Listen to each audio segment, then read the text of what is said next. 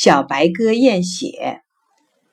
在森林的高速公路上，熊猫教授驾驶的小轿车突然被一辆大卡车撞翻了。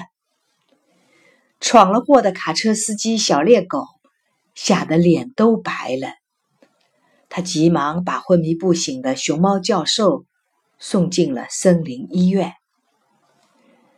森林医院立即组织抢救，白象大夫吩咐马上动手术，叫小白鸽护士准备给熊猫教授输血。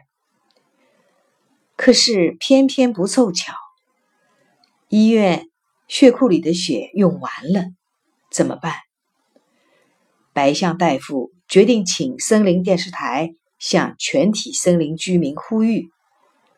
请大家前来献血，并且通过卫星转播到世界各地。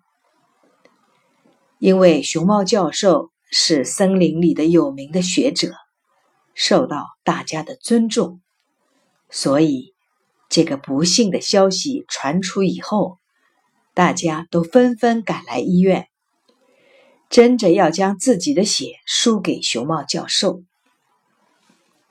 小白鸽护士见这么多动物来献血，就喊着：“请大家按次序排队，我先一个个验献血型。”小白鸽护士先替大螃蟹抽血，他仔细一看，不觉吓了一跳。原来大螃蟹的血竟是青色的。蜘蛛说：“他的血没有用，抽我的吧。”说着，从旁边挤了进来，伸出膀子，摆出准备抽血的姿势。小白鸽护士将他的血抽出来一看，吓了一跳，说：“哎呀，你的血是绿色的，青的血，绿的血，这怎么能输给熊猫教授呢？”小白鸽护士只好去抽别的动物的血了。哪里知道，他抽了蚯蚓的血是玫瑰色的，抽了蜗牛的血是淡蓝色的。一条南极来的鱼急匆匆的赶来，也要献血，可是它的血液竟像玻璃那样透明。住在海底的扇吸虫也闻讯赶来，可惜的是。他的血一会儿变红，一会儿变绿，就像变魔术似的。熊猫教授的病势越来越严重了。正在大家着急的时候，忽然一架直升飞机降落在森林医院的门前。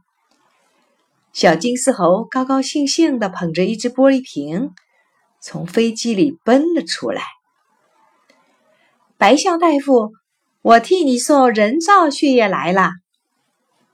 白象叫小白鸽护士化验了一下，结果完全适用。